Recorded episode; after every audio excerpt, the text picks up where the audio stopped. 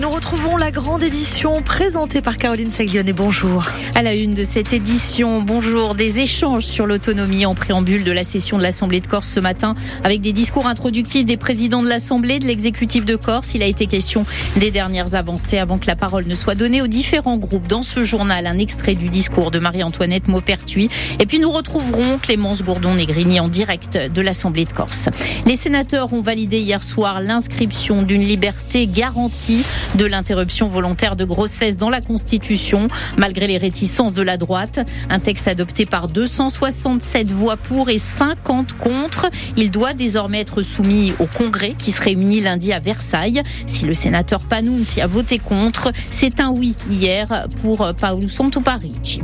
Le statut des sapeurs-pompiers volontaires serait-il en danger? C'est en tout cas l'inquiétude des soldats du feu après la publication d'un rapport sur la volonté d'appliquer une directive européenne sur le temps de travail des pompiers volontaires. Thierry Nouti, lieutenant-colonel des sapeurs-pompiers, président de l'Union départementale, était notre invité de la rédaction ce matin.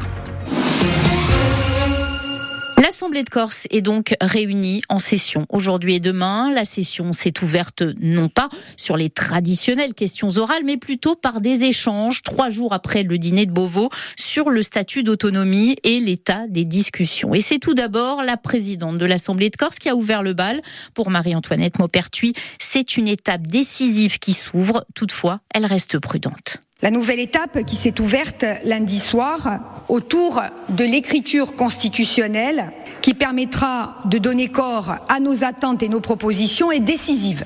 Le sens de responsabilité qui m'habite m'oblige cependant à faire preuve de prudence. La proposition actuellement sur la table pourrait permettre de grandes avancées sur le chemin de la reconnaissance de ce que nous sommes et vers l'autonomie, mais encore une fois, je veux être prudente. Je veux croire euh, qu'ensemble, nous aurons et la capacité de dépasser les clivages partisans et le courage politique nécessaire pour ne pas laisser passer cette opportunité. Les jours qui viendront seront importants pour maximiser nos chances de voir la Corse inscrite dans la Constitution au bon niveau et avec les bons mots MOTS pour que ce qui viendra après, et en particulier la loi organique, puisse traduire dans les faits le statut d'autonomie que nous revendiquons de manière légitime et, je l'espère, pour enraciner définitivement notre île dans sa propre trajectoire de paix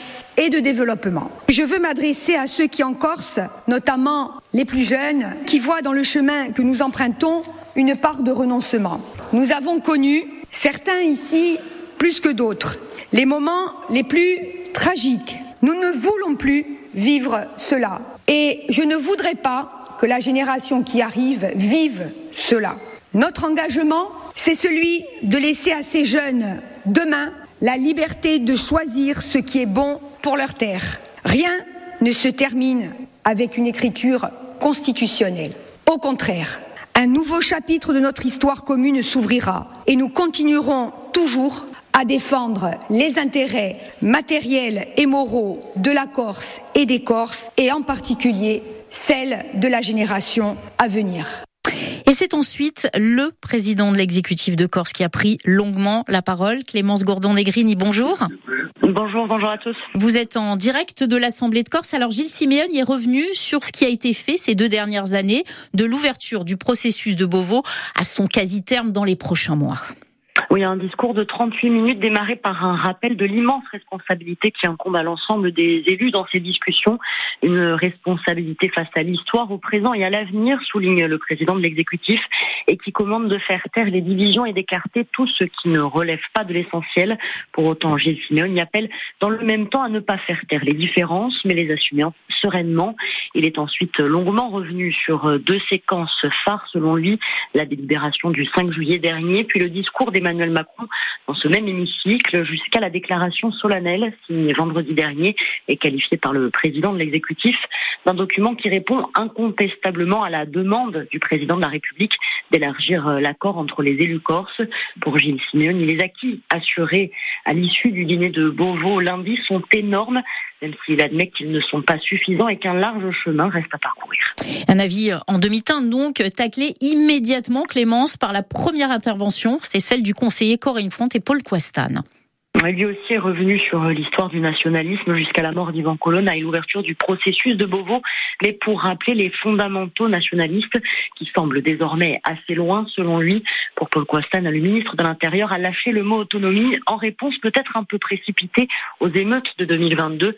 Mais avec le recul, le conseiller territorial craint que le mot ait été exprimé dans la panique et que le gouvernement ne sache plus vraiment aujourd'hui, deux ans plus tard, comment se dépêtrer de tout cela. Et face à cela, des demandes revues à la baisse depuis la Corse. En conclusion, Paul Coastan a rappelé la différence de taille dans le texte entre un peuple qui a des droits et une communauté qui n'en a pas. Un débat qui se poursuit du côté de l'Assemblée de Corse où on retrouvera euh, dans cette journée Clémence Gourdon-Negrini. Merci. Au programme également aujourd'hui, au-delà de ce débat sur l'autonomie, le rapport pour la délégation de services publics entre la Corse et Paris en faveur d'Air Corse et Air France et puis le document d'orientation budgétaire en 2024. Et puis, il y a une voix plutôt inattendue euh, qui a été euh, entendue pardon, ce matin dans le débat sur le processus d'autonomie de la Corse, c'est celle de Manuel Valls l'ancien Premier ministre socialiste de François Hollande, entre mars 2014 et décembre 2016, était l'invité de nos confrères d'Europe 1. Manuel Valls, qui s'est dit très inquiet par la politique menée par le gouvernement, qui vise à créer, dit-il, une addition de tribus en France. On l'écoute. J'accuse le gouvernement de vouloir mettre en cause, à travers ce texte, l'universalisme républicain et l'unité euh, de la nation et de jouer aux apprentis sorciers en proposant de reconnaître dans notre constitution, puisqu'il s'agit ça, hein, euh, il s'agit de cela, la Corse comme une communauté insulaire, j'ouvre les guillemets, méditerranéenne, historique, linguistique et culturelle, ayant un lien singulier avec sa terre, avec un pouvoir législatif euh, au nom de ses particularités euh, culturelles, le pouvoir, l'exécutif, le président, le gouvernement, ouvre là une brèche dans laquelle peuvent s'engouffrer des régions ou des communautés euh, des formes de communauté dans notre pays. on propose donc de constitutionnaliser le communautarisme. Ça n'est jamais vu. Il n'y a qu'une seule communauté, c'est la communauté française. Donc ce texte va à l'encontre de nos principes fondamentaux et de ce qu'est la nation française. D'autant plus, on a vu des textes, que les autonomistes et les indépendantistes corses en profitent déjà pour évoquer des lois organiques. On parlerait du statut de, de résident, de la co-officialité des, des langues, du bilinguisme. Non, là, on est en train de défaire euh, le pays, la France, ça n'est pas une addition de tribus. Donc je m'opposerai de toutes mes forces à cette idée qui me paraît très dangereuse pour notre pays. Moment historique pour les droits des femmes hier. Le Sénat a finalement donné son feu vert à l'inscription de l'IVG dans la Constitution. Malgré les réticences de certains sénateurs du centre et de droite, l'hémicycle a adopté par 267 voix contre 50, sans modification, le texte du gouvernement en faveur d'une liberté garantie à l'avortement. Sauf gigantesque surprise, la révision de la Constitution sera actée lors d'un vote de tous les parlementaires qui seront réunis en congrès lundi à Versailles. Si le sénateur LR de Corse du Sud, Jean-Jacques Panounzi, a voté contre, nous l'avons entendu hier matin, euh, ce matin, pardon, dans nos journaux, son homologue de Haute-Corse, Paolo Parigi, a voté pour. Ce qui m'a porté, c'est que tout d'abord, euh, en fait, euh, j'avais co-signé une proposition de loi il y a un an qui était déjà euh, cette proposition de loi qui a été reprise par le gouvernement. Donc j'étais complètement euh, de cet avis et bien sûr j'ai participé au vote favorable de cette loi. Qu'est-ce qui justifie aujourd'hui l'inscription euh, de l'IVG dans la Constitution? L'IVG est menacé L'IVG, comme d'autres choses, sont menacées en permanence. On le voit surtout aux dernières annonces qu'on a eues sur certaines chaînes de télévision.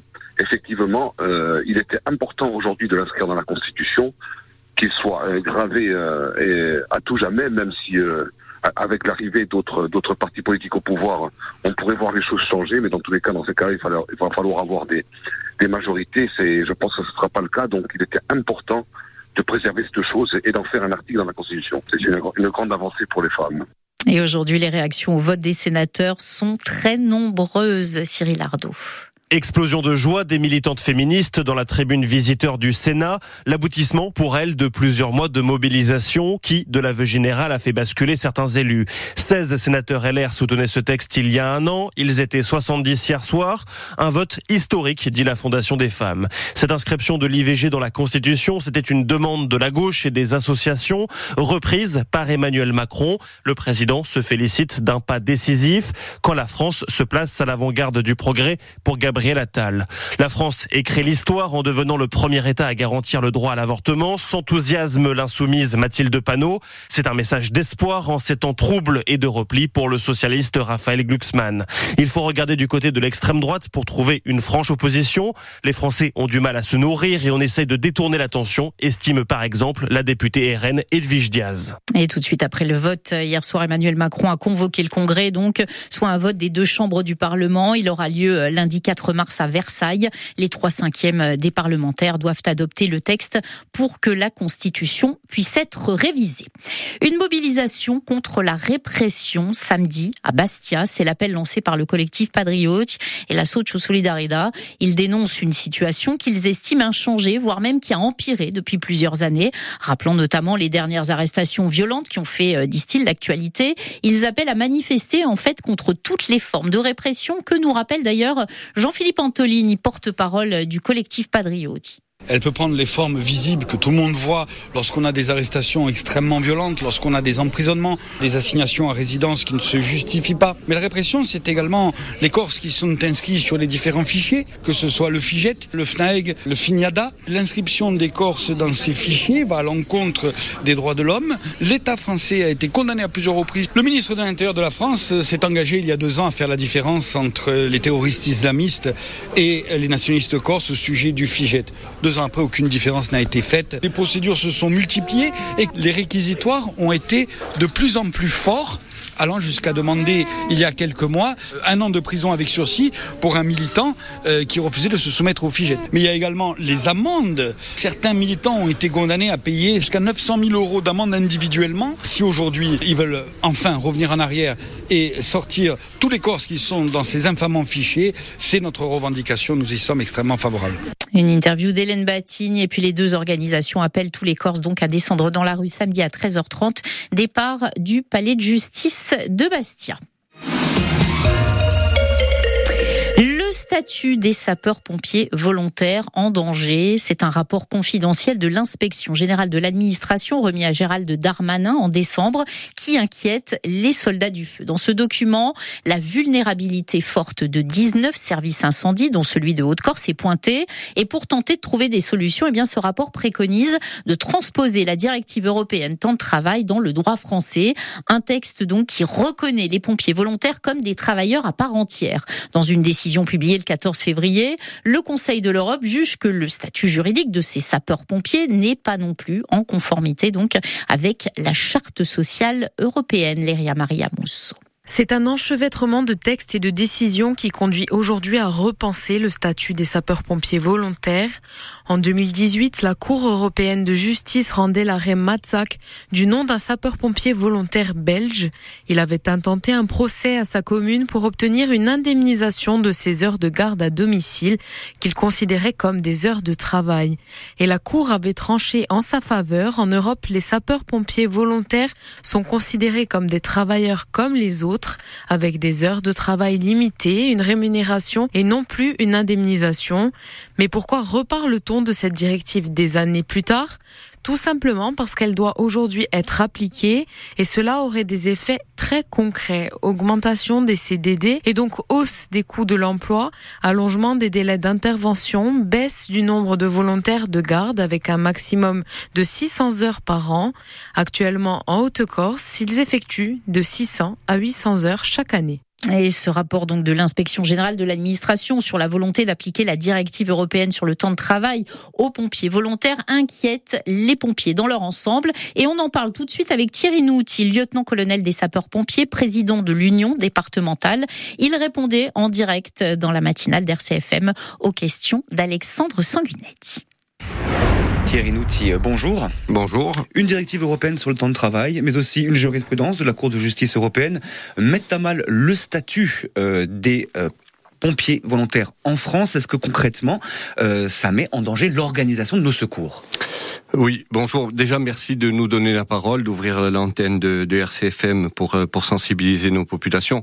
Je voudrais déjà dire euh, au préalable que nous, nous sommes en conflit avec personne. Voilà, nous ne sommes pas en conflit avec nos élus, nous ne sommes pas en conflit aujourd'hui avec nos directions, nous ne sommes pas en conflit avec les sapeurs-pompiers professionnels. Il n'y a pas de revendication syndicale aujourd'hui. Il n'y a pas de revendication nationale. On ne demande pas d'augmentation, on ne demande pas d'augmentation d'effectifs de sapeurs-pompiers volontaires. Notre ambition, certains disent même notre prétention, et peut-être qu'on va l'assumer. C'est de dire, on ne veut pas que l'État ou l'Europe touche au statut de citoyen engagé qu'est le sapeur-pompier volontaire. Ce n'est pas un travailleur, c'est traduit comme ça dans le droit français. On est dans un engagement qui est un engagement citoyen, libre, consenti, pour lequel le, statut de travailleur ne s'applique pas. Voilà, c'est ça notre fondement. Et aujourd'hui, en Corse particulièrement, il remet en cause notre organisation de sécurité civile, notre réponse opérationnelle et notre efficacité dans, dans, le cadre de ces missions. Il faut rappeler que 75 à 80% des pompiers aujourd'hui sont des volontaires. Alors voilà, vous disiez qu'est-ce que ça, ça, peut changer? Ça peut rallonger des délais d'intervention? Ça peut vous, vous, créer un manque de personnel aussi? Oui, alors euh, notre réponse opérationnelle est conditionnée sur euh, ce qu'on appelle les missions de secours d'urgence à personne. Donc, euh, dans la mission de secours d'urgence à personne, 80% de nos opérations, hein, quand même, il faut le, il faut le souligner, dans ces missions de secours d'urgence à personne, il y a la notion d'urgence. Et si l'urgence doit s'appliquer, elle ne peut s'appliquer qu'avec des départs qui sont rapides, pour ne pas dire immédiats. Donc la préconisation aujourd'hui que, que, fait la Direction générale de la sécurité civile, elle remet, si on l'applique, directement en cause cette efficacité et cette capacité à se projeter sur le territoire dans des délais qui sont des délais courts. Et je pense particulièrement au rural. Parce que demain, si on y arrive, les premiers qui vont être pénalisés, ce sont les habitants et les populations du rural. Alors, euh, on parle d'intervention. Le sapeur-pompier volontaire, c'est un citoyen qui s'engage, vous l'avez dit. Euh, pour autant, il effectue les mêmes missions qu'un collègue qui, qui, est professionnel. Ça ne crée pas, on est d'accord, de tension entre les deux catégories, entre guillemets? Non, vous faites bien de le dire et de le rappeler. Il n'y a pas de tension entre les catégories. Il y a une complémentarité. Il nous faut beaucoup plus de pompiers professionnels, mais les pompiers professionnels ne peuvent pas remplacer remplacer la ressource citoyenne que représentent les volontaires. Donc particulièrement, moi je suis très content de le dire, parce que que ce soit en Corse ou en Sud-Med, il n'y a pas de problème entre ces deux classes du corps des, des, corps départementaux de sapeurs-pompiers. Euh, pompiers volontaires, euh, bénévoles à la SNSM pour le sauvetage euh, en mer, par exemple. On se rend compte qu'en France, le, le, secours, la sécurité civile, c'est beaucoup, une grande partie, en tout cas, sur la bonne volonté, entre guillemets, des citoyens. Euh, Est-ce que c'est normal? Est-ce que vous comprenez, en tout cas, que ça interroge? Bah oui, le modèle interroge. Le, le modèle interroge et, et, et c'est logique. comment on peut quelque part, lorsqu'on est un peu déconnecté de ce monde-là, comment on peut comprendre que des gens euh, prennent sur leur temps libre, prennent sur leur congé, prennent sur leur nuit, prennent sur le temps familial, prennent sur leur loisir pour venir se mettre à disposition euh, euh, de, de, sa caserne et des autres. C'est vraiment un modèle qui ne n'existe que ici, que dans le sur le territoire français. Et c'est pour ça que c'est quand même une force aujourd'hui. Et cette force, c'est normal que quelquefois elle interpelle. ça pose aussi peut-être une question de on peut en parler, de formation. Les sapeurs-pompiers professionnels se forment hein, tout au long de leur carrière, évidemment. C'est peut-être un peu plus compliqué pour les volontaires parce qu'ils ont un travail. Euh, ils sont pas forcément libres autant que, peut l'être un sapeur-pompier professionnel pour se former. Et pourtant, euh, vous êtes une, une, activité, un, corps de, métier où, il faut se, se former parce qu'il y a des, des, gestes précis, paramédicaux ou médicaux, des, des conduites d'engins à, à connaître. C'est pas évident. C'est un métier euh, qui est technique, qui est complexe et qui nécessite forcément des apprentissages tout au long de la vie. C'est un peu le sens de, de, de ce que l'on fait. Ces formations, il faut savoir qu'elles sont identiques. Vous ne voyez pas de différence entre un pompier volontaire et un pompier professionnel lorsqu'ils arrivent euh, porter secours sur la voie publique ou au domicile. La tenue est la même, la technicité est la même on travaille en équipe, c'est ça aussi qui est qui est important, qui est intéressant. Et la formation, euh, c'est le socle commun de compétences de l'ensemble des intervenants. Aujourd'hui, vous vous battez pour que la directive européenne, en gros, ne soit pas traduite en droit français. Si elle devait l'être, euh, ça mettrait très clairement à mal les, les finances de la sécurité civile, quoi. Ça mettrait les finances de la sécurité civile en danger. On parle d'une incidence, euh, première incidence non précisée, non calculée finement, mais un, impact de 160 millions d'euros. Donc c'est considérable. Voilà, c'est quelque chose qu'on ne peut pas qu'on ne peut pas appliquer dans l'immédiat. ce que je voudrais dire aussi, c'est que on assiste là, euh, par l'intermédiaire des préconisations de la Direction générale de la sécurité civile, à une espèce de numerus, numerus clausus de, de la citoyenneté. Un, un quota, en gros, de citoyens qui peuvent s'engager. On est exactement dans, dans, dans, dans, ce principe-là. Lorsqu'on sait les dégâts que ça a fait numerus clausus sur le, sur le monde médical, sur la médecine, on, on, a droit de s'interroger et de dire attention, on fait fausse route, c'est dangereux pour tout le monde. Alors justement, dernière question, parce que le temps passe, Thierry Nout, euh, qu'est-ce que vous demandez aujourd'hui? Comment est-ce qu'on peut sécuriser ce modèle et l'organisation de nos secours? Alors nous, on va sensibiliser grâce euh, à vous, le public, les maires, les élus de proximité, pour qu'il y ait une, une, forte remontée en direction de la Direction générale de la sécurité civile, du ministre de l'Intérieur et du président de la République.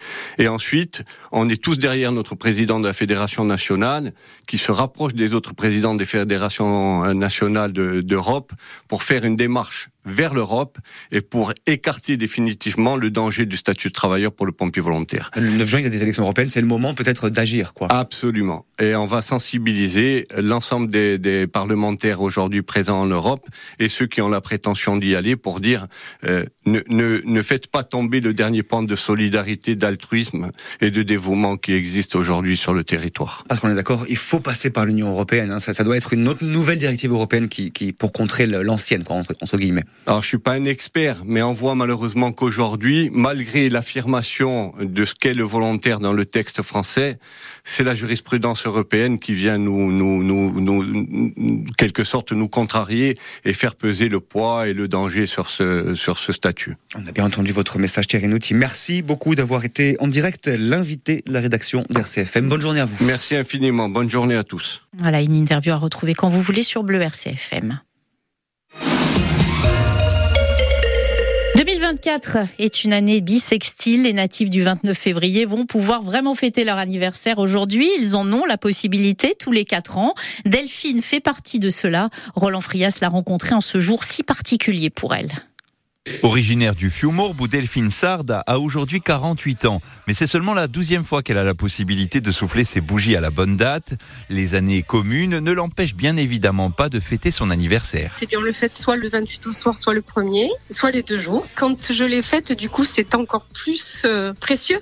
La véritable année, euh, vous savez, comme quand on fête les anniversaires pour un compte rond, pour les 20 ans, les 30 ans, ben moi, tous les 4 ans, c'est quand même assez spécial et c'est encore plus la fête. Ça se vit bien. Moi, je me sens plutôt comme une personne spécial du coup. Chaque année pour Delphine, c'est la même chanson, les anecdotes refont surface. Il y a eu une, situation un peu cocasse, c'était quand j'ai passé mon permis de conduire en fait, où euh, l'examinateur m'a fait une petite blague, m'a dit ah ben là ça va pas être possible. Alors je dis ah bon, euh, j'ai fait une erreur, il y a un problème. Il dit non, c'est votre date de naissance, hein, ça va pas être possible parce que vous n'avez pas l'âge requis. bon, bien sûr c'était une blague, donc c'est passé après, mais. Professeur des écoles, Delphine a également trouvé des vertus pédagogiques à sa date de naissance. Une autre situation qui est plaisante aussi, mais avec mes petits élèves, ben, pour leur expliquer ces années-là, pour leur expliquer l'année bisextile, euh, je prenais exemple sur moi-même et je leur disais même que j'étais plus jeune qu'eux. C'est une anecdote euh, rigolote qui permet de passer un bon moment quand on en parle. Selon l'INSEE, depuis 1968, ce sont en moyenne 2000 personnes qui naissent chaque 29 février en France. Et un très joyeux anniversaire à Delphine et à celles et ceux qui sont nés un 29 février ce Marie Latine, aujourd'hui, on parle du pôle universitaire Medinov installé à Nice, au centre universitaire méditerranéen. Il dispose d'une dotation de plus de 7 millions d'euros sur 4 ans pour booster les créations de start-up, conforter le partenariat public-privé dans le domaine des brevets. Xavier Fernandez est membre du comité de pilotage. On parle du programme MED Innov. Alors, on est plus que doublement content. MED pour Méditerranée, Innov pour innovation. Et en plus, ça se passe avec des universités de Corse et de Nice. Xavier Fernandez, bonjour. Bonjour. Vous êtes vice-président euh, en charge de, l'innovation auprès de, de l'université Côte d'Azur, Nice Côte d'Azur. Euh, Xavier Fernandez, qu'est-ce que ça va être euh, Made Innov entre ces deux universités et les partenaires hein? Un très beau projet, euh, très enthousiasmant pour nos deux territoires. Euh, il, s'agit hein, de la mise en place de, de pôles universitaires d'innovation. Alors, qu'est-ce qui se cache derrière ce nom? C'est un appel à projet national hein, qui vise à reconnaître des écosystèmes d'innovation qui ont déjà une, une, véritable légitimité dans les actions d'innovation pour continuer euh, les efforts d'innovation. Alors qu'est-ce que c'est l'innovation pour nous? Euh, Tout simplement, c'est euh, les découvertes, les brevets, mais également la recherche partenariale avec les entreprises, le transfert de technologies et la création de, de start-up. Et donc euh, ce projet collaboratif entre ces deux rives de, de, la Méditerranée vise à poursuivre cet effort d'innovation. Il y a une, un vrai dynamisme euh, sur les rives de notre Méditerranée, de notre jeunesse surtout, on peut imaginer si on voit euh, la réussite de notre réponse, puisque euh, l'État visait à labelliser 25 euh, PUI, il en a finalement labellisé 29 avec quatre qui sont plutôt expérimentaux. La proposition corso-azuréenne, elle se classe sixième avec un, financement qui dépasse le financement moyen qui était attendu. Donc, il témoigne déjà d'une dynamique très forte hein, sur, nos deux territoires. et donc, le pari, ce financement qu'on nous a donné, il est en partie légitime sur les actions qu'on a déjà menées, puis surtout celles qu'on veut mener. Donc il y a une vraie, une vraie force en présence. Xavier Fernandez pour l'université de Nice-Côte d'Azur. Merci beaucoup pour ce Medinov. On lui souhaite, on va dire, en mer, bon vent. À très vite pour la suite. Voilà, et c'est la fin de ce journal. Et puis, nous sommes jeudi. Rendez-vous à 12h30 avec le Club de la presse présenté par Hélène Batty.